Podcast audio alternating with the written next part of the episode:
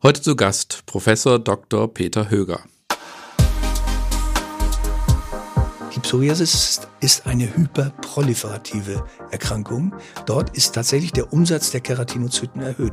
Beim atopischen Ekzem nicht. Das heißt, die Schuppen sind einfach dicker. Die sind, wobei, bei der Psoriasis, bei der Psoriasis. die Schuppenschicht ist dicker ja, ja. und äh, entspricht der Tatsache, dass hier sich die Haut nicht einmal in 24 bis 28 Tagen erneuert, die Epidermis, sondern in einem Schub der Psoriasis innerhalb von fünf bis sieben Tagen, also vier bis fünffach gesteigerter Umsatz der Keratinozyten in der Epidermis. Was dazu führt, dass zum Beispiel ein Erwachsener, der in einem Schub der Psoriasis ist, über Nacht quantitativ 100 bis 120 Gramm Schuppen auf seinem Bett hinterlässt. Also unglaublich 100 bis 100 bis 120 120 Gramm. Gramm im Schub einer generalisierten Psoriasis. Consilium, der Pädiatrie-Podcast mit Dr. Axel Enninger.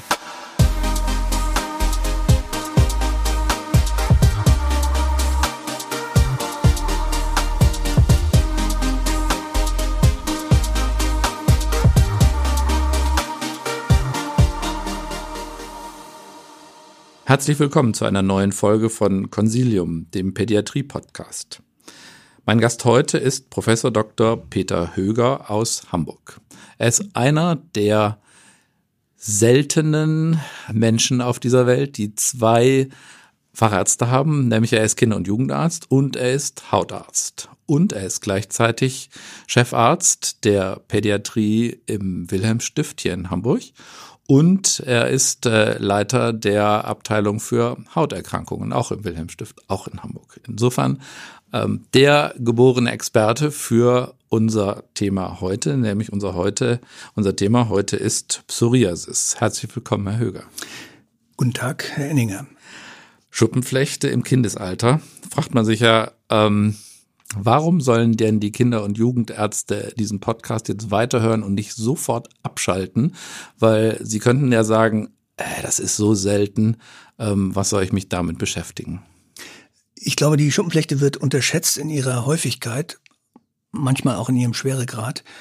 Man denkt, das ist die Erkrankung des älteren Erwachsenen und das ist mitnichten so. Das ist ja eine genetisch bedingte Erkrankung, die in wirklich jedem Lebensalter, vom neugeborenen Alter an auftreten kann, aber in der Tat mit zunehmendem Lebensalter in ihrer Häufigkeit zunimmt. Im Alter von 0 bis 18, für das wir als Kinderärzte zuständig sind, steigt die Rate von etwa 0,1 1 Prozent im ersten, zweiten Lebensjahr bis auf immerhin etwa 1,2 Prozent bei den Adoleszenten.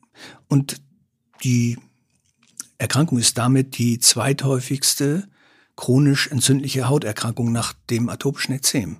1 zu knapp oder geschätzt 1 zu 100 ist schon eine Zahl, mit der wir rechnen müssen. Und äh, in jeder Praxis, bin ich sicher, werden sich Kinder auch mit Psoriasis einfinden, die dann erkannt und behandelt oder gegebenenfalls überwiesen werden sollten. Okay, also aus Ihrer Sicht eindeutig ein Thema, ähm, mit dem es sich zu beschäftigen lohnt und ähm, da wollen wir jetzt ähm, ein wenig drüber reden. Warum kriege ich denn eigentlich eine Psoriasis? Also zum einen, weil Sie die Gene dafür haben, das ist Voraussetzung. Es gibt Psoriasi, psoriasiforme Ekzeme, die kann man auch bekommen ohne eine entsprechende genetische Disposition. Es gibt ohne Zweifel Arzneimittel, die ähm, eine Psoriasis initiieren können. Aber in den meisten Fällen ist es eine genetisch bedingte Erkrankung. Die Familienanamnese ist in 30 bis 40 Prozent etwa positiv ähm, bei den betroffenen Kindern.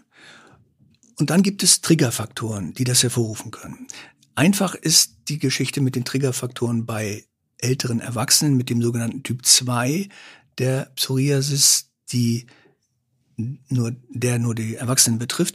Dort gibt es bekannte Triggerfaktoren wie Alkoholkonsum, Adipositas, andere Lebensstilfaktoren. Bei Kindern ist als wichtiger zu identifizierender Triggerfaktor eine Streptokokkeninfektion, speziell eine ähm, Infektion mit beta-hämolysierenden Streptokokken der Gruppe A im Rahmen zum Beispiel einer Tonsillitis, aber auch bei anderen Streptokokken induzierten Erkrankungen ein bekannter Triggerfaktor, aber keineswegs in allen Fällen.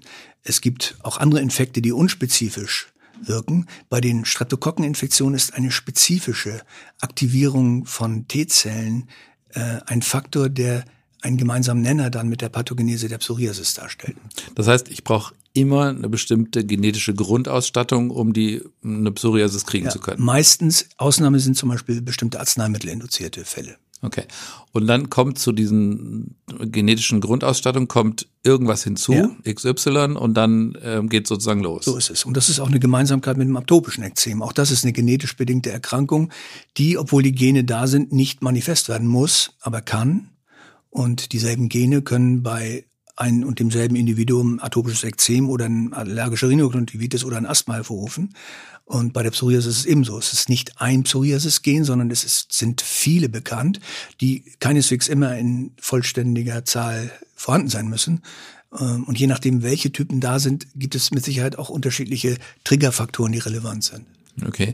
Und ähm, gibt es so ein Genotyp-Phänotyp-Korrelation? Kann man sagen, es gibt bestimmte genetische Ausstattung und dann kriege ich das besonders früh oder in einer besonderen ja. Form? Es gibt besondere Formen, die äh, bestimmte Genotypen voraussetzen. Zum Beispiel die pustulöse Psoriasis. Das ist eine der schwersten Manifestationen der Psoriasis.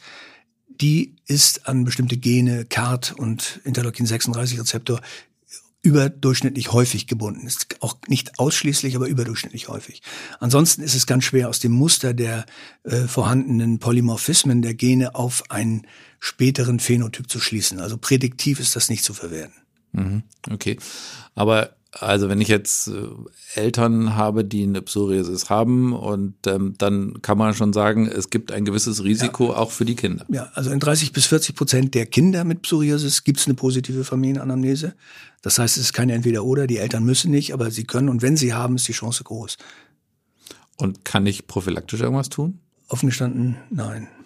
Also ich kann nicht irgendwie was weiß ich, mich ernähren mit ja, XY, ich kann mein, mein Mikrobiom so und so ja, ja, okay. shapen. Gut, es ist immer gut und nicht nur für die Psoriasis, wenn man sich vernünftig ernährt, denn ganz, ganz deutlich bei Erwachsenen, aber zunehmend auch bei ähm, älteren Jugendlichen, so zwischen acht und zwölf, beginnt dieser Faktor wirklich greifbar zu werden, wird die Adipositas als Risikofaktor, als Triggerfaktor für die Manifestation einer Psoriasis bei gegebener genetischer Disposition gewertet. Das liegt daran, dass man früher das Fettgewebe als völlig inerte Speichersubstanz ja aufgefasst hat.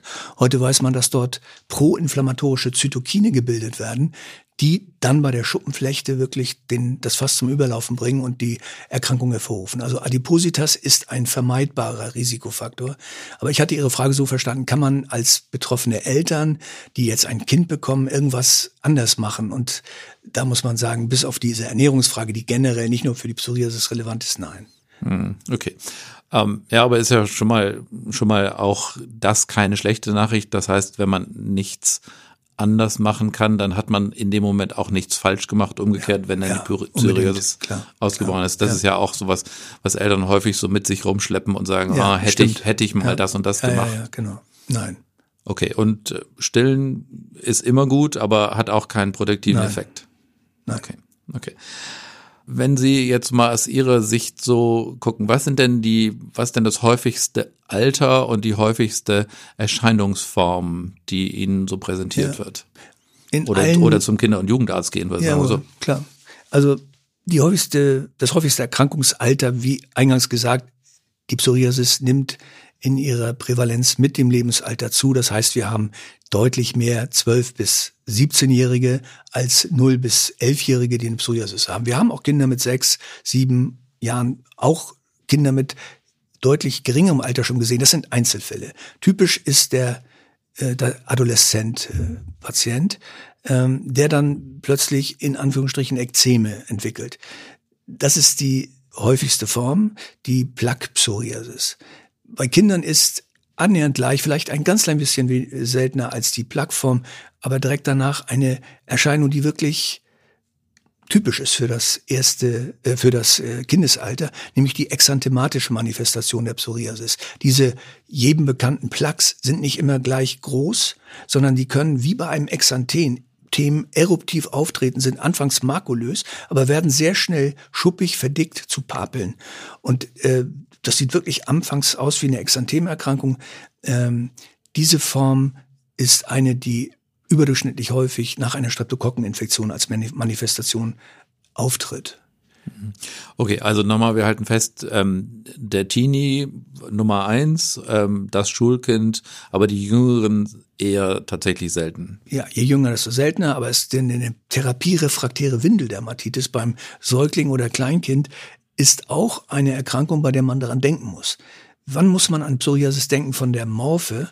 Äh, Im Unterschied zum atopischen Ekzem und ähnlich wie beim seborrhoischen Ekzem ist bei der Psoriasis die Schärfe der Begrenzung sehr wichtig. Beim atopischen Ekzem haben wir in aller Regel unscharf begrenzte Ekzeme. Die sind immer besonders schlimm und jucken besonders stark, aber man kann manchmal gar nicht mehr sagen, wo fangen die an, wo hören die auf. Bei der Psoriasis ist es ganz scharf begrenzt. Zweitens, eine weitere gemeinsam mit dem, Gemeinsamkeit mit dem seborrhoischen Ekzem ist, dass es Hautfaltenregion begünstigt. Das bedeutet, der Windelbereich ist besonders gern betroffen. Der Anogenitalbereich äh, des älteren Menschen in jedem Lebensalter ist ein Lieblingsort für die Psoriasis. Die Axillarregion und vor allen Dingen auch die Region der Kopfhaut. Die ähm, Kopfhaut, Psoriasis, Psoriasis capillizii, ist eine Form, die ganz, ganz überwiegend im Kindes- und Jugendalter gesehen wird und manchmal auch als einziger Befall. Es gibt also Kinder, die eine extrem hartnäckige, diffuse Schuppigkeit der Haut haben, allerdings auf erythematösem Grund. Das unterscheidet diese Art der Schuppen bei der Psoriasis capillizii von den banalen Schuppen, die durch Trockenheit der Haut oder ein seborrhoisches Ekzem begünstigt werden. Mhm. Also Morphe wichtig, Schärfe der Begrenzung und Lokalisation. Und die eben genannten Faktoren sind diametral entgegengesetzt dem atopischen Ekzem. Das findet man nicht in der Windelregion und extrem ungewöhnlich wäre es, es in den Achseln zu finden.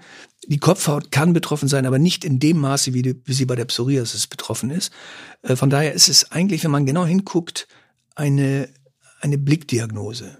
Würden Sie auch sagen, bei dem Thema Windeldermatitis, weil sonst sozusagen, was ist nochmal das, das ein Gramm, was wir dem niedergelassenen Kinder- und Jugendarzt mitgeben?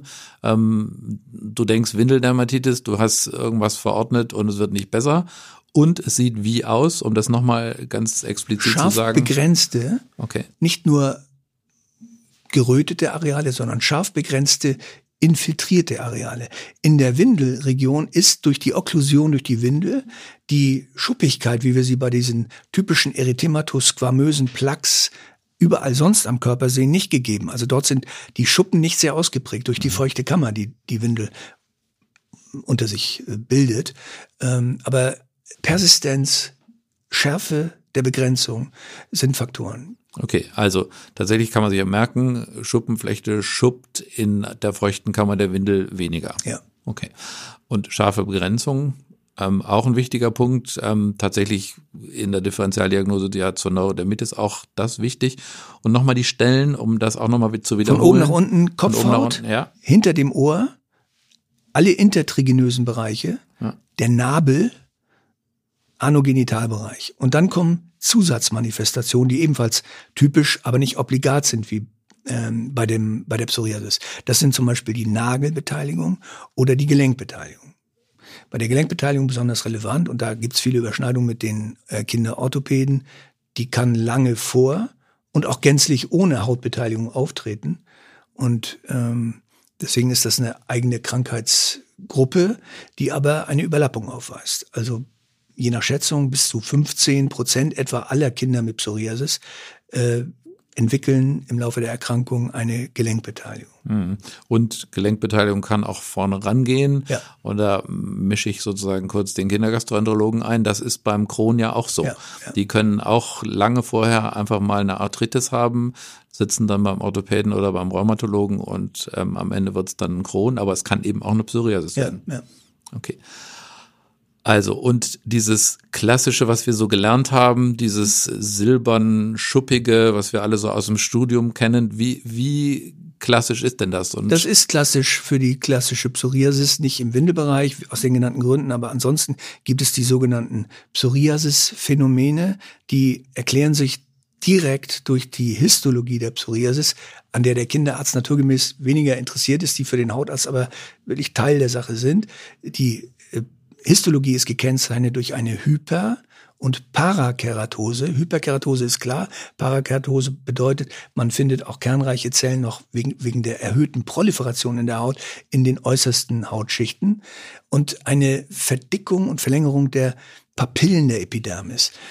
Und die Phänomene kann man wirklich direkt eins zu eins mit diesen Phänomenen in Zusammenhang bringen. Äh, die vermehrte Schuppung ist ein Phänomen, das man sieht und auch durch Abstreifen mit einem äh, Holzspatel zum Beispiel induzieren kann. Und dann kommt äh, das Phänomen des letzten Häutchens und dann entsteht ganz äh, typischerweise entstehen punktförmige Blutungen in Abständen, die entsprechen den sehr dünn, der relativ dünnen Epidermis an einigen Punkten, zwischen denen die Epidermis aber besonders dick ist, sodass da keine ähm, flächige Blutung auftritt. Oder bei einer nicht psoriasiformen Haut würden diese punktförmigen Blutungsregionen eher homogen durchgehend sein. Bei der Psoriasis sind sie in Abständen zu sehen. Das muss man heutzutage, aber also das kann man im Zweifelsfall hervorrufen. Das ist die reine Lehre. Das haben wir alle früher mal ja, angekreuzt, das oder? Das haben wir auch manchmal das haben noch. wir alle noch Ja, in unseren Multiple-Choice-Prüfungen Das ist auch nicht angekreuzt. falsch. Okay. Es ist nicht falsch. ähm, Und im Zweifelsfall hilft es auch. Man wird, denke ich, heutzutage großzügiger sein, wenn man jetzt gar nicht weiß, eine Biopsie zu machen.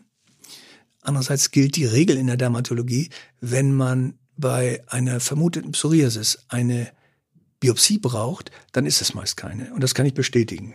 Das heißt, entweder ist man sich sicher, und das ist das klinische Bild so eindeutig, oder es ist doch ein psoriasiformes Ekzem, was dann Übergänge darstellt zur, zum atopischen Ekzem. Da gibt es als ganz wichtige Differentialdiagnose das sogenannte numuläre Ekzem. Numuläres Ekzem, münzförmig, sind relativ scharf begrenzt. Auch scharf begrenzt, genau, oder? Ja. Aber nicht so infiltriert und haben, die haben eine andere Art von Schuppung. Bei das Wort Erythematus squamös ist äh, absolut reserviert für die ähm, Plaques der Haut bei der Psoriasis.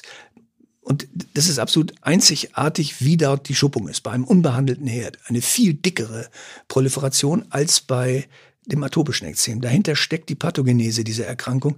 Die Psoriasis ist- eine hyperproliferative Erkrankung. Dort ist tatsächlich der Umsatz der Keratinozyten erhöht. Beim atopischen Ekzem nicht. Das heißt, die Schuppen sind einfach dicker. Die sind, wobei bei der Psoriasis, Bei der Psoriasis. die Schuppenschicht ist dicker Ja, ja. und äh, entspricht der Tatsache, dass hier sich die Haut nicht einmal in 24 bis 28 Tagen erneuert, die Epidermis, sondern in einem Schub der Psoriasis innerhalb von fünf bis sieben Tagen, also vier bis fünffach gesteigerter Umsatz der Keratinozyten in der Epidermis.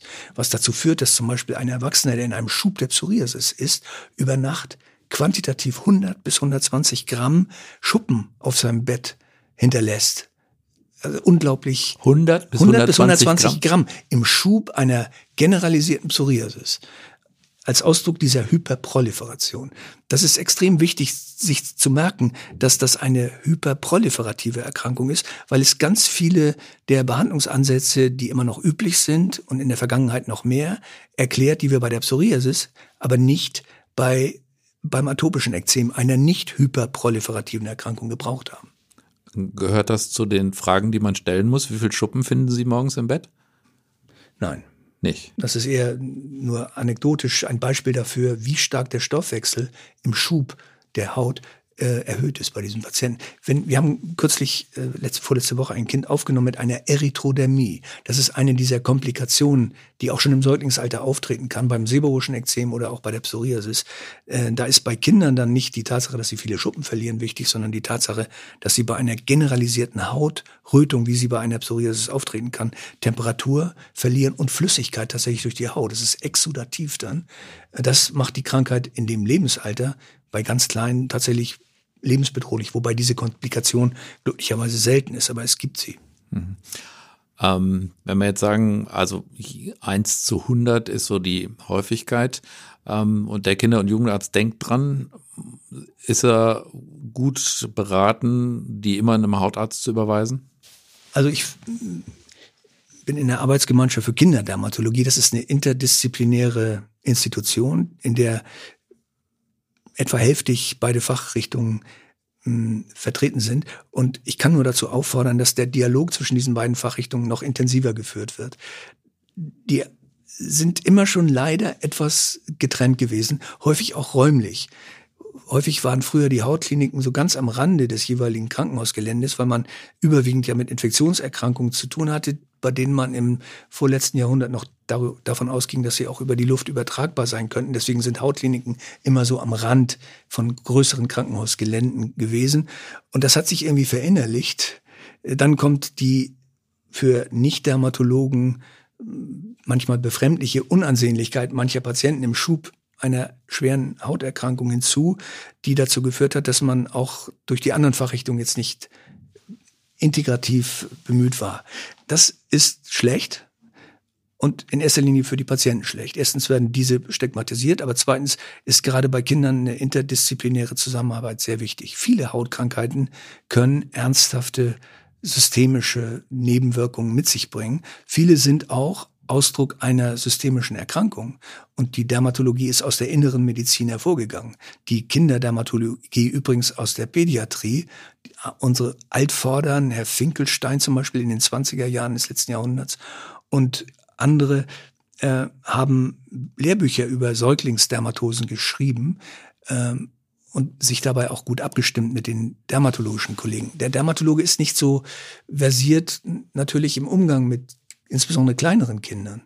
Ähm, früher gab es noch Hautstationen für Kinder in den Hautkliniken. Als Kinderarzt muss ich sagen, das ist natürlich obsolet, denn Kinder brauchen die Pflege durch Kinderkrankenschwestern und die Mitbetreuung durch Pädiater. Aber da es das nicht mehr gibt und da der Konsiliar Konsiliardienst leider in den Kliniken manchmal nicht optimal ist, ähm, ist da absolut Verbesserungsbedarf. Um Ihre Frage kurz zu beantworten, natürlich würde ich es sehr begrüßen und es würde, glaube ich, dem Kind wirklich nutzen, wenn jeder so ein kleines Netzwerk hat, jeder Kinderarzt, wie er es hat für Augenärzte und HNO-Ärzte, von denen man dann jeweils weiß, der und der Kollege kann gut mit Kindern umgehen, wenn man sich auch so einen Hautarzt anlacht. Hm. Okay, Hautarzt anlachen ist das eine und ähm, im Zeitalter ähm, der Handyaufnahmen ähm, könnte man jetzt auch sagen, kann ich dir nicht mal ein Bild schicken? Ich kriege ganz viele solche Bilder, mal ganz abgesehen von den datenrechtlichen Problemen, die sowas mit sich bringt. Äh, man könnte immer argumentieren, das geschieht ja mit Einverständnis der Eltern und in der Tat werden viele solche Fotos versandt. Das ersetzt nicht immer, sondern in einem Teil der Fälle äh, den Dermatologen, weil Dermatologie ist nicht nur Fotos angucken, das ist ein sehr, sehr weit verbreitetes Missverständnis, sondern man muss die Haut fühlen, man muss die Ausdehnung und Lokalisation, wie eingangs schon gesagt, im Gänze sehen. Es hilft nicht, ein Foto von einer Hautregion zu bekommen. Man möchte auch möglichst selbst die Anamnese nochmal erheben als Hautarzt unter dermatologischen Gesichtspunkten. Von daher ist ein Handyfoto ein Ansatzpunkt.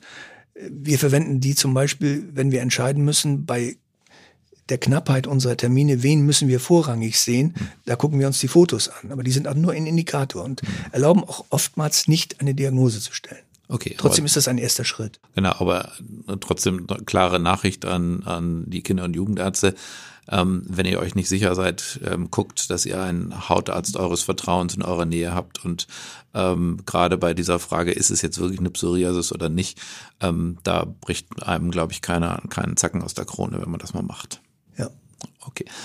Dann hatten Sie es vorhin schon, wenn wir jetzt die Diagnose gestellt haben, von Triggerfaktoren. Und als einen Triggerfaktor haben Sie ja Streptokokken genannt. Da könnte ich ja jetzt sagen, ähm, dann behandle ich doch die Psoriasis am besten mit Penicillin, oder? Das, äh, Sie sollten die, ähm, die Streptokokkentonsillitis natürlich mit Penicillin behandeln, was Sie auch tun. Ähm, leider ist dann aber schon ein Mechanismus angestoßen, so dass man die Penicillinbehandlung der, der schon manifesten Psoriasis bei Tonsillitis äh, nicht mehr als kausal für die Psoriasis betrachten können. Dazu gibt es in der Tat Studien, äh, die gezeigt haben, dass man, wenn man die Streptokokken-Serologie sozusagen, also den hohen ASL-Titer behandelt, was schon mal fragwürdig ist. Das dass man leider dachte, ich dachte, das machen kein, wir nicht mehr. Nein, das macht man, aber das hat man geprüft vor Jahren und Jahrzehnten. Okay. Ähm, weil die Frage ja nahe liegt, wenn es so ein wichtiger Triggerfaktor ist. Das, das bringt nichts. Also die Antwort ist nein. Trotzdem muss ich sagen, was die Pathogenese betrifft, da kann man tatsächlich in den Plaques T-Zellen finden, die eine Spezifität aufweisen gegen ähm, Toxine von Streptokokken. Also da ist ein definitiv ein Zusammenhang gegeben, aber wir können ihn nicht mit Antibiotika behandeln. Und der nächste Schritt, und der wurde vor allen Dingen von Hautärzten gestellt, würde ja sein, nehmen wir doch einfach die Tonsillen raus. Genau. Es gibt kaum ein Organ, das nicht aus Gründen der Fokussanierung in der älteren Dermatologie schon entfernt wurde. Das fängt bei den mutmaßlich als Fozi dienenden Zähnen an, geht über die Tonsillen und endet nicht unbedingt zwingend immer bei den Uteri und Ovarien, die in den 50er, 60er Jahren als mögliche Fozi entfernt wurden. Da gibt es Berge von Literatur dazu. Das mag zwar im Einzelfall mal ein Faktor sein, ein vereiterter Backenzahn äh, bedarf auch so der Therapie, aber es wurde zum Exzess getrieben und man hat wirklich eine Fokussanierung so in den 70er 80er, frühen 80er Jahren noch als Standard betrachtet bei einer Psoriasis. Mhm. Das heißt, die Streptokokken treten sozusagen ein immunologisch, immunologisches Geschehen los. Ja. Und deswegen ist es ähm, sinnfrei, die dann Antibiotik oder antibiotisch zu behandeln unter der Vorstellung, ich behandle die Psoriasis. Ja, sie sind so lange behandlungsbedürftig, wie da tatsächlich eine floride Infektion ist. Und selbstverständlich muss man einen vereiterten Backenzahn behandeln und eventuell, das kann ich nicht beurteilen als Nicht-Zahnarzt, auch ziehen. Und es gilt ja die Abmachung, die wir als Kinderärzte mit den HNO-Ärzten haben, dass mehr als drei eitrige Tonsillitiden pro Jahr ein Grund wären, darüber nachzudenken, die Mandel dann zu entfernen. Aber diese Zahl muss erstmal erreicht werden. Das heißt, die Antwort auf die, oder die Antwort auf die dahintersteckende Frage ist, bitte nicht die Tonsillen entfernen, auch wenn es, dazu gibt es retrospektive, aber interessanterweise auch prospektive Studien, auch wenn es im Einzelfall ein Benefit haben könnte, würde ich als Kinderarzt unbedingt dafür plädieren, dieses Immunorgan so lange wie möglich zu lassen, okay. belassen. Okay, aber das ist ja bei den äh, bei der bei der Streptokokken induzierten Arthritis so ähnlich. Da ist ja, ja, auch so, da da ist ein Streptokokkeninfekt, dann kriege ich eine Arthritis und da hilft das Penicillin ja auch nicht, weil das ist genau, immunologisch das ist schon einfach zu spät. Eine Toxin, eine Exotoxinreaktion und eine Aktivierung von T-Zellen. Wir hoffen, dass Ihnen der Consilium Pädiatrie Podcast bis hierhin wieder gut gefallen hat. Bevor es gleich spannend weitergeht, möchten wir für Sie passend zum heutigen Thema auf das aktuelle Consilium Themenheft Psoriasis von Professor Höger und Professor Hamm aufmerksam machen. Das Heft wird die nächsten Tage an alle Kinderärzte Deutschlands verschickt werden. Achten Sie daher auf die kommenden Postzusendungen von Infectofarm. Dieses und viele weitere interessante Consilium-Themenhefte sowie die spannendsten Consilium-Fragen- und Antwortenhefte können Sie auch auf unserer Homepage unter infectofarm.com slash consilium finden und downloaden. Auch die Druckversion des Themenheftes können Sie unter servicematerial at infectofarm.com bei uns gerne anfordern. Außerdem möchten wir Sie auf unsere Consilium kollegiale Fortbildung aufmerksam machen. Ab diesem Frühjahr rechnen wir fest damit, wieder in gewohnter Form tagen zu dürfen. Unter den verschiedenen Themen befinden sich unter anderem die Haut von Kopf bis Fuß mit Professor Abeck aus München und Dr. Pleimes aus Heidelberg. Sollten Sie diese Fortbildung noch nicht kennen, dann achten Sie auf die kommenden Einladungen. Es lohnt sich. Die erwähnten Links und E-Mail-Adressen finden Sie natürlich auch in den Show Notes dieses Podcasts. Jetzt wünschen wir Ihnen aber zunächst weiterhin viel Freude mit dem Consilium Pädiatrie Podcast. Ihr Team von Infectofarm. Trotzdem lohnt sich ja, ähm, trotzdem nach Fozi zu gucken. Sie haben die Tonsillen genannt. Der Kindergastroenterologe legt Wert darauf, dass Streptokokken-induzierte Anitis nicht ganz selten ist. Ja. Also das ist ja was, was, was ich tatsächlich relativ häufig ja. in der Sprechstunde sehe.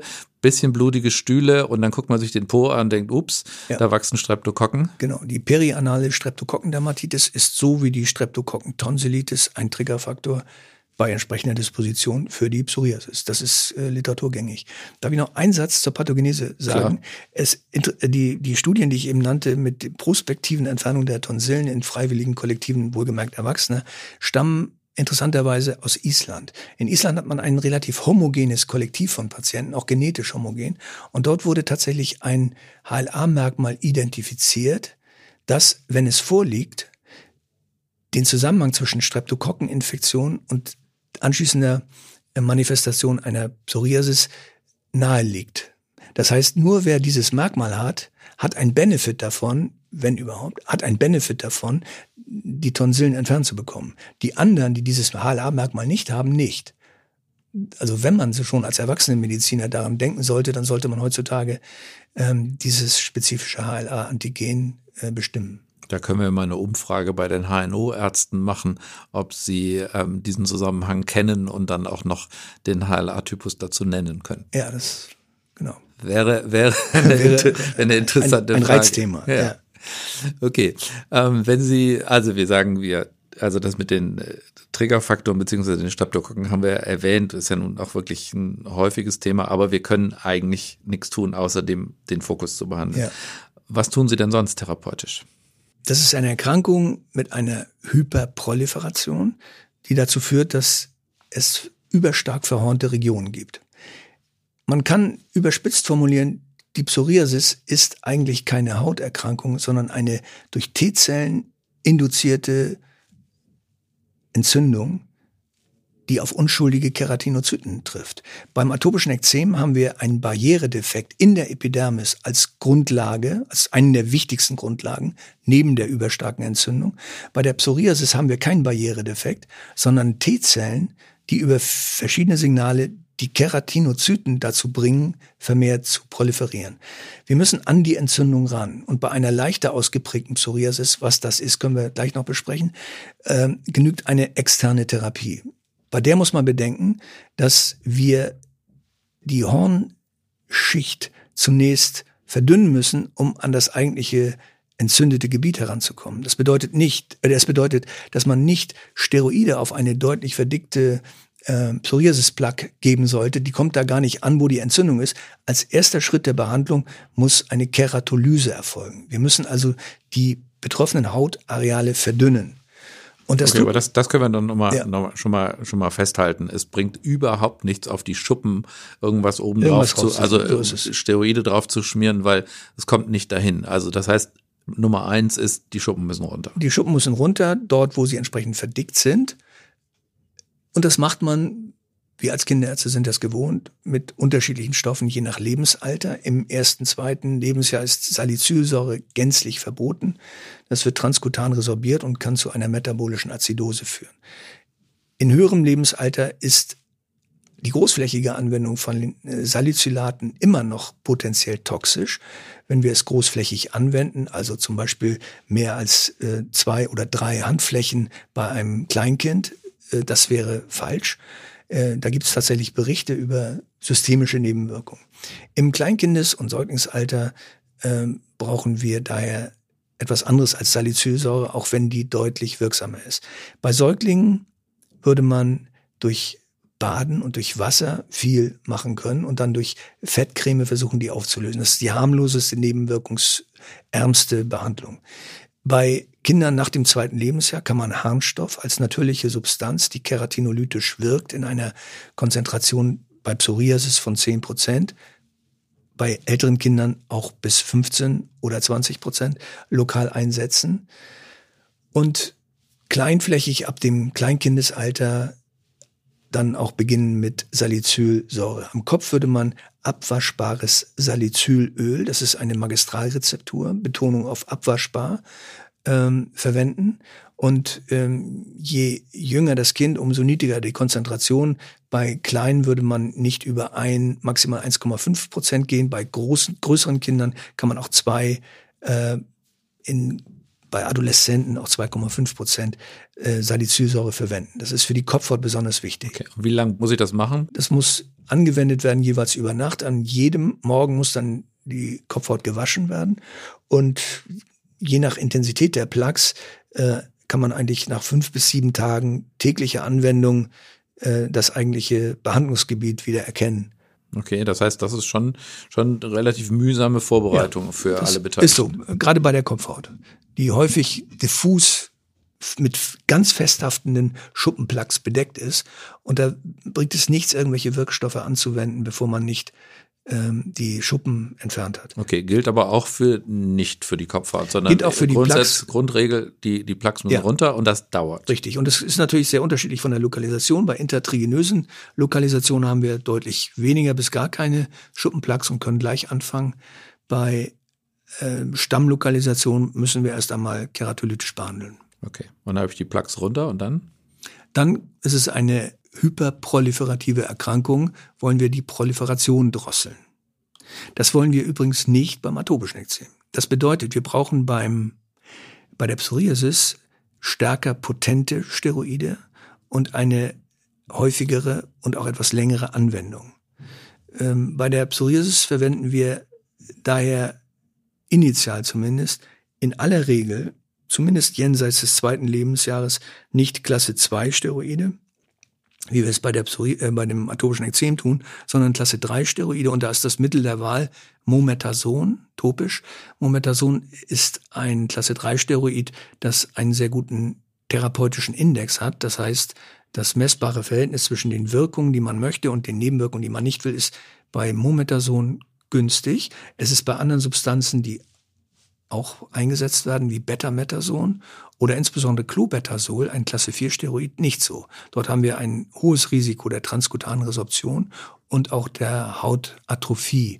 Daher setzen wir eigentlich Klasse 4 Steroide bei Kindern nie ein und unter den Klasse 3 Steroiden nur Mometasone. Okay. Das würden wir initial, anders als beim atopischen Ekzem in der Regel, zweimal täglich einsetzen. Und zwar so, bis wir einen Effekt sehen, das kann zwei Wochen dauern und dann einmal täglich und dann ausschleichend. Und da kommt es sehr darauf an, auf die Lokalisation an. Ähm, Im Anogenitalbereich und auch intertrigenös werden, würden wir Steroide nach Möglichkeit vermeiden, weil äh, dort ein erhöhter resorptiver und Atrophie-Effekt äh, zu, äh, zu befürchten ist. Hier würden wir in diesen Problemarealen einen topischen Calcinorin-Inhibitor einsetzen. Auch das ähnlich wie beim atopischen Ekzem. Okay, das heißt, ich mache tatsächlich sowas wie eine Remissionsinduktionstherapie. Ja, genau. Und ähm, das kann unterschiedlich lang dauern. Ja, und dann kommt die Phase der als Schlagwort der Differenzierungsförderung der Keratinozyten. Und da kommt als Substanz in erster Linie topisch Vitamin D, ein Vitamin D3-Analogon in Betracht, wie Calcipotriol, das topisch ähm, in Kombination zunächst mit dem topischen Steroid oder Calcineurin-Inhibitor und auf längere Sicht reduziert man den Steroidanteil und behandelt dann mit dem äh, Vitamin D-Derivat weiter, die Remission erhalten kann. Hier gilt auch, es gerade in der Pädiatrie ähm, vorsichtig zu sein. Die Körperoberflächenregel ist sehr wichtig bei den Vitamin D-Derivaten. Nicht mehr als 30 Prozent der Körperoberfläche. Sonst haben wir hier auch rezeptive Effekte, die zu einer Hyperkalzämie führen können. Okay, das heißt, da ist tatsächlich sozusagen die Vitamin D-Spiegel steigen. Ja. Okay. War mir nicht klar, dass das so durch die. Das ist ganz, die ganz Haut wichtig geht. zu beachten. Also Okay. 30 Prozent. Okay. Dass, wenn jetzt jemand zu 60 Prozent betroffen ist, das gibt es, ähm, mal abgesehen davon, dass in dem Fall auch eine Systemtherapie, auf die wir noch gesondert eingehen werden, in Betracht kommt. Wenn wir aber bei einem ausgedehnt von einer Psoriasis betroffenen Kind Vitamin D einsetzen möchten, dann gilt die Regel, dass wir an alternierenden Tagen jeweils einen Teil der Körperoberfläche behandeln und am nächsten den anderen, um diese 30-Prozent-Regel nicht zu verletzen. Okay. Aber das klingt ja jetzt schon ziemlich aufwendig, war aber ja nur für die vermeintlich einfachen Ja. ähm, Fälle, sondern Sie haben vorhin schon gesagt, das sind ähm, die, die einfachen. Was sind denn die Kriterien für kompliziert? Und wenn man sich das ähm, nochmal vergegenwärtigt, was Sie vorhin gesagt haben, wir reden da über ein T-Zell-Problem, dann ähm, denkt man ja, naja, jetzt muss da irgendein Immunsuppressivum ran, oder? Absolut. Oder ein, ich finde das Wort Immunmodulans heutzutage besser, weil wir Okay. ja immer gezielter äh, einzelne Komponenten des Immunsystems blockieren können und mit einem pauschalen Immunsuppressivum wie zum Okay. Beispiel Methotrexat, was nach wie vor eine gewisse Bedeutung hat in der pädiatrischen Rheumatologie und Dermatologie oder Azathioprin, alles niederbügeln. Also zunächst eine Lokaltherapie ist auch bei den schweren Formen zumindest anfangs weiter erforderlich. Es dauert eine gewisse Zeit, bis äh, die Wirkung eintritt und solange brauchen wir auch bei den schweren eine Lokaltherapie. Und deswegen ist es wichtig, diese 30-Prozent-Regel zum Beispiel einzuhalten. Ähm, heutzutage sind wir bei der Therapie der systemischen Psoriasis im Kindesalter in der glücklichen Lage, unter mehreren zugelassenen Biologika wählen zu können. Wir hatten gerade im Sommer und Frühherbst die letzte Konferenz der Kommission, die die Leitlinie für die Behandlung der Psoriasis im Kindes- und Jugendlichenalter aktualisieren will und äh, uns da sehr lange drüber unterhalten, ob Methotrexat noch eine Bedeutung hat. Problem beim Methotrexat ist, dass es nicht für diese Indikation zugelassen ist und niemals war. Aber andererseits der besondere Charme der Substanz ist, dass wir sie seit 50 Jahren kennen und genau wissen, was wir tun und Langzeiteffekte bekannt sind und man sagen kann, es gibt keine Langzeiteffekte, die wir nicht kennen. Und das gilt für modernere Biologiker nicht. Deswegen gibt es noch einen gewissen Stellenwert, vor allen Dingen zum Beispiel bei der Psoriasis-Atropathie, wie mir Kinder Rheumatologen sagen. Aber ansonsten ist das Mittel der ersten Wahl äh, für die Behandlung der Psoriasis, wenn die systemisch behandelt werden muss, Adalimumab. Jetzt fragen Sie nach den fragen, wann, genau. Ja, genau. Wann, ja. wann, wann, müssen wir denn an als, Adalimumab richtig, denken? Richtig. Als Richtlinie gilt die Zehnerregel. Das bedeutet ein PASI-Score. PASI bedeutet Psoriasis Area and Severity Index. Den kann man sich vom Internet runterladen. Das ist ein, ich äh, würde sagen, 40 Jahre lang etablierter allerdings etwas kompliziert zu berechnender äh, Wert, aber der ist weltweit bekannt, PASI-Score von 10. Und mehr und mehr wichtig ist auch der äh, Score für die Lebensqualität des Kindes. Diagnose unabhängig gibt es international standardisierte dermatologische Life Quality Index Instrumente, mit denen wir erfassen können, wie sehr ist ein Kind durch die äh, stigmatisierende Erkrankung Psoriasis beeinträchtigt. Und auch hier gilt die Zehnerregel. Ab zehn ist das eine sichere Indikation. Okay, aber die können wir ja in die Show Notes tun, sodass die ja, genau. Zuhörerinnen und Zuhörer, die das gerne ja, nachlesen ja. wollen, tun wir so die beiden Scores, kann man dann gut nachlesen. Also das definiert die Schwere. Man kann immer noch Abweichungen begründen, wenn zum Beispiel äh, von der Fläche die Ausdehnung nicht dazu führt, dass ein Paar sie von 10 erreicht wird, aber sich das ganze Geschehen im Gesicht abspielt und das Kind höchstgradig stigmatisiert ist, dann ist auch das ein Grund, wenn einzelne Regionen äh, schwerst betroffen sind. Auch das gleiche gilt für den Anogenitalbereich. Auch das ist stigmatisierend und kann per se dazu führen, dass man sich zu einer Systemtherapie früher entscheidet. Okay, also bei den nochmal wieder die Analogie, ich verstehe von sonst nichts anderem, was also in der Kindergastroenterologie gibt's gibt's für den Crohn zum Beispiel Predictors of Poor Outcome. Das ist ja auch sowas, was man ja. für die Psoriasis sicher auch wünschen würde. Ja. Gibt's sowas? Oder ist es tatsächlich sozusagen dieses Ansprechen und dann ja. dann wird's nicht besser? Also äh, predict, predict, sorry, Predictors of Severity wären die Erstmanifestation einer pustulösen Psoriasis. Das ist etwas, das wir sehr, sehr ernst nehmen müssen und auch als Zeichen für eine mögliche äh, erhebliche Chronizität und einen hohen Schweregrad zu werten haben. Das gleiche gilt für die schon erwähnte Erythrodermie. Das sind ähm, Komplikationen der Psoriasis, die auch prognostisch ungünstig sind. Ebenso die sehr frühe Manifestation einer ausgedehnten Psoriasis im ersten Lebensjahr. Mhm. Okay. Und dann ist man eben tatsächlich dabei, eine immunmodulatorische Therapie ja, ja. zu starten. Und da haben Sie vorhin schon gesagt, Adalimumab als Mittel der ähm, ersten Wahl. Okay. Ich möchte an dieser Stelle ausdrücklich betonen, dass man gleich mit einem Generikum beginnen sollte, egal wie charmant die Pharmareferentin ist, die gerade einen Hausbesuch gemacht hat. Adalimumab gibt es unter verschiedenen Namen.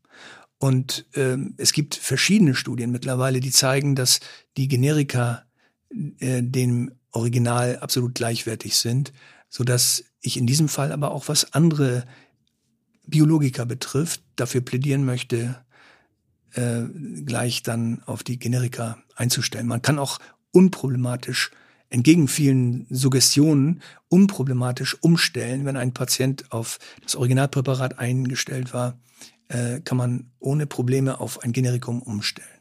Okay, und das geht ähm, wie bei uns, subkutan alle zwei Wochen oder wie? Ja, das ist so. Das ist ein Nachteil, äh, je kleiner das Kind ist. Wir brauchen Spritzen.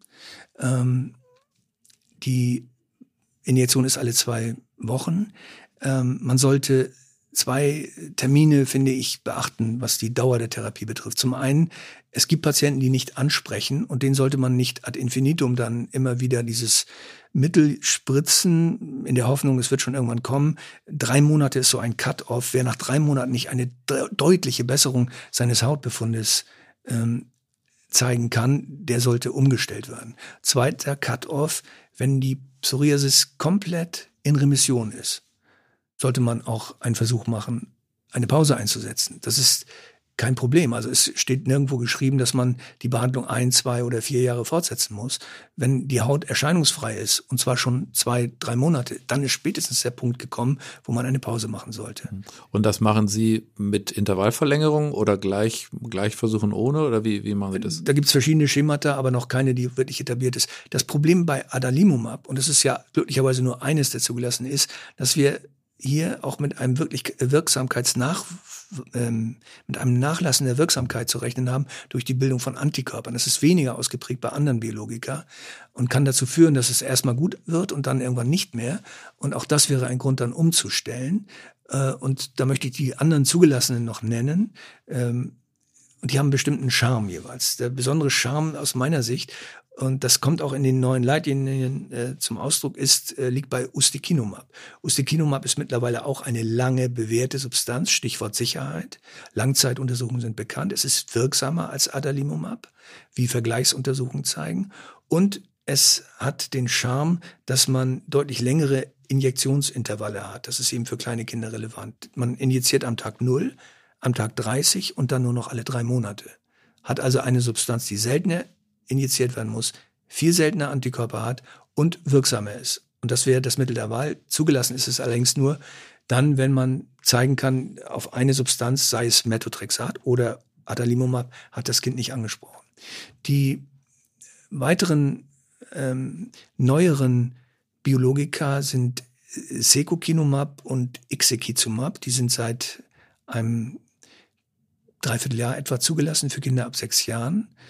Ähm, darüber haben wir lange in der Leitlinienkommission geredet. Charme ist, sie sind noch etwas besser wirksam als die anderen genannten Biologika. Nachteil aus pädiatrischer Sicht, eine Langzeitsicherheit können wir hier noch nicht geben. Wir haben es schon längere Zeit bei Erwachsenen, aber die Studien, die zur Zulassung geführt haben, gehen über ein halbes Jahr. Und da gibt es dann Nachbeobachtungen, die vielleicht über ein, zwei Jahre gehen, aber nicht länger. Als Kinderarzt möchte ich immer maximale Sicherheit. Und von daher sind das aus meiner Sicht erst einmal Reservebiologika, bei denen wir froh sind, dass es sie gibt, um schwerere Formen, die nicht auf die vorgenannten ansprechen, behandeln zu können. Ist das bei Ihnen auch so gewesen, dass das tatsächlich sozusagen die Einführung dieser Biologika echte Gamechanger waren? Das würden wir Generell, für die, für ja. die chronisch entzündliche Darmerkrankung ja. ja ganz besonders Absolut, so sehen. Natürlich. Absolut. Und das bei der Psoriasis auch ja, so. Ja, es, äh, viele Dinge sind auch mittlerweile obsolet, obwohl sie wirksam sind. Äh, die Lichttherapie zum Beispiel würde ich jetzt nicht komplett als obsolet betrachten, aber äh, sie ist sehr mühselig. Sie birgt, je jünger das Kind ist, umso mehr ungeklärte Risiken einer möglichen auf ganz lange Sicht von 20, 30, 40 Jahren erhöhten Rate von Hautkrebs. Das ist nicht widerlegt. Ich sage nicht, dass es bewiesen ist. Problem? Und deswegen empfehlen wir auch, da sind wir uns ziemlich einig bei den Kinderdermatologen, eine Lichttherapie als zusätzliche Option. Ähm, nicht vor der Pubertät. Also ab 13, 14 kann es im Einzelfall sinnvoll sein. Äh, und bei der Psoriasis haben wir eben dann auch vom, von der Praktikabilität etwas bessere Methoden in, in Form dieser injektablen Substanzen, die nicht tägliches Rennen in die Hautarztpraxis zur UV-Therapie mit sich bringen. Die Ditranol-Therapie ist eine sehr, sehr alte, sehr bewährte äh, Behandlung, die ist aber sehr kompliziert. Da muss praktisch täglich die Dosis nach Wirkung angepasst werden. Und damit ist bedauerlicherweise diese preiswerte, wirksame und verträgliche Behandlung äh, eine, die langsam aus dem aus, aus dem Blickfeld gerät. Bedauerlicherweise muss man einerseits sagen. Ich habe noch eine Frage zu den ähm, TNF-Alpha-Antikörpern. Wir ähm, wenden ja beim Crohn immer noch Infliximab an. Und was wir beim Infliximab ja nicht so ganz selten sehen, ist, dass die tatsächlich so schuppige Läsionen häufig hinter den Ohren ja. kriegen, ähm, was ja so ein bisschen paradox klingt. Klar. Ist auch paradox. die paradoxe Psoriase ist bekannt, auch bei anderen Biologika. Und ich denke, das hängt mit der selektive Rennwirksamkeit äh, dieser Biologika zusammen. Durch die Blockade eines Entzündungsweges wird unter Umständen ein anderer, und es sind mehrere Mechanismen, die bei der Psoriasis eine Rolle spielen, ähm, aktiviert. Das, äh, ein ähnliches Phänomen wird diskutiert bei der Behandlung des atopischen Ekzems mit Dupilumab, wo wir Interleukin 4 äh, blockieren.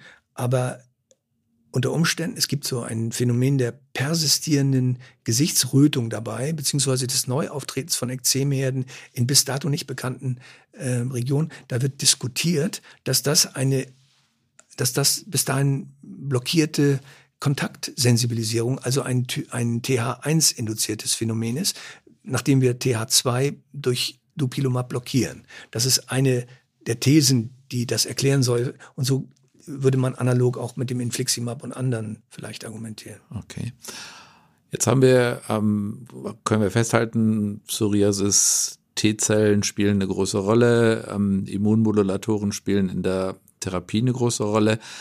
Da ist ja dann die Frage des Kinder- und Jugendarztes oft, wie steht es denn da mit dem Impfen? Wie, ähm, wie lautet denn da Ihre Empfehlung? Ja.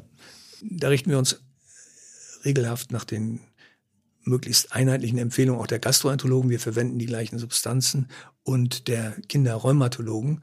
Äh, das heißt, wir würden die Impfantwort potenziell vermindern unter einer Fortführung der MTX-Therapie oder äh, indem wir gerade schlecht koordiniert eine Impfung in der Induktionsphase von Adalimumab geben. Da würde ich versuchen, einen Abstand zu halten äh, von vier Wochen, um eine Impfantikörperantwort auch zu induzieren die mhm. sicher und ausreichend ist. Das ist gerade relevant jetzt bei Corona. Okay.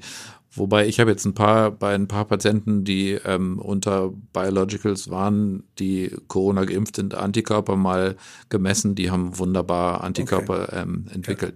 Ja. Ähm, Thema Lebend- und Totimpfung müssen wir, glaube ich, noch. Ja, auch ähm, da gilt analog. Äh, problematischer sind die Lebendimpfungen und da würde ich einen Abstand empfehlen. Bei den Totimpfstoffen kann er kleiner sein. Hm. Und ist, wenn es, also ich hatte eben das Beispiel gebracht, wir leiten eine Behandlung ein. Da haben wir dann noch die Zeit, noch zwei, drei, vier Wochen länger lokal zu behandeln, ehe wir Adalimum abgeben und die Impfung abzuschließen. Das würde ich vorziehen, wenn wir einleiten. Wenn Sie schwerkranke Patienten haben, dann ist es eine Risikoabwägung, ob Sie eine Therapiepause einlegen können, um effektiver zu impfen oder unter laufender Therapie eine Impfung durchzuführen. Hm. Das ist immer äh, auch, auch so ein Thema, mit dem wir Gastroenterologen ja auch häufig konfrontiert sind. Aus meiner Sicht immer ein Argument dazu, dafür, den Stikokalender einzuhalten. Ähm, Eltern, die dann sagen, ja, wir wollten das später machen und so, da beißt man sich manchmal ja, tatsächlich absolut. in den Bauch, äh, wenn man dann sagt, okay, jetzt hätten wir die Varizellenimpfung noch ähm, nachholen müssen und ja. gleichzeitig hat man gut. eine Erkrankung, die man aktuell nicht ja. gut behandeln kann. Und würde ich aber dringend bei Lebendimpfung zu einer Pause raten. Genau. Also. Genau oder eben oder eben aufschieben und erst später behandeln, was was blöd ist und deswegen glaube ich tatsächlich ähm, Stiko-Impfungen nach Plan haben ja. durchaus ihren ihren Sinn. Bei, wenn ich das noch einbringen darf, beim atopischen Ekzem wird erleben wir ganz häufig sehr überwiegend erst manifest im ersten Lebensjahr, dass Impfungen noch nicht durchgeführt worden sind, weil auch der niedergelassene Kinderarzt Angst hat, ein Kind mit Ekzem zu impfen. Und das ist falsch. Es ist durch multizentrische prospektive Studien gezeigt worden, dass die Wahrscheinlichkeit der Manifestation ähm, des Ekzems absolut nicht abhängt von der Impfung. Also diese Kinder sind häufig unterimpft und sollten besser geimpft sein. Okay. Höger, wir kommen zum Abschluss dieses Gespräches und da gibt es eine Tradition und diese Tradition heißt, Sie dürfen zwei Dinge als positive Nachricht äh, loswerden, zwei Do's, bitte denken Sie dran, bitte machen Sie und Sie dürfen zwei Don'ts da dürfen Sie Dinge sagen, die Sie entweder nerven oder wo Sie sagen würden, äh, bitte, bitte, liebe Kollegen, lasst es sein. Ja. Also das erste Du ist ganz klar, do seek a dermatologist, wenn wir schon Englisch sprechen. Die äh, Zusammenarbeit mit Hautärzten ist wirklich für beide Seiten gewinnbringend, gerade bei so einer chronischen Erkrankung wie atopisch, äh, wie Psoriasis.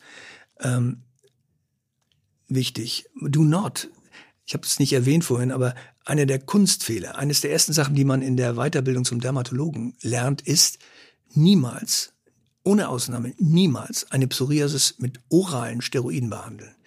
Denn es wirkt wunderbar zunächst, aber wenn man die, was man ja tun muss, die oralen Steroide absetzt, dann macht man aus einer unter Umständen bis dato äh, schwer behandelbaren Psoriasis eine nicht mehr behandelbare Psoriasis. Das heißt, es kommt wirklich zu einer Explosion mit massiver Eiteransammlung in der Haut, in der Epidermis. Und das ist ganz unbedingt zu vermeiden. Passiert aber. Und deswegen bitte nicht. Sie sollten sich das beim atopischen Ekzem im Übrigen auch dreimal überlegen, viermal besser, ob sie orale Steroide geben. Die sind im Prinzip, wenn nicht zusätzlich eine schwere allergische Reaktion vorliegt, auch beim atopischen Ekzem obsolet. Und das sind dann die Fälle einer, einer nicht erkannten Psoriasis, die dann oral behandelt wurden, wo man richtig Probleme bekommt. Also das sind meine wichtigsten Do's and Don'ts. Vielen Dank. Also ich finde, alle Kolleginnen und Kollegen, die bis jetzt durchgehört haben, es hat sich eindeutig gelohnt. Psoriasis ist kein Randthema, sondern tatsächlich sozusagen ein wichtiges Thema, mit dem wir alle uns beschäftigen sollten. Ich danke Ihnen nochmal ganz herzlich für das Gespräch, lieber Herr Höger.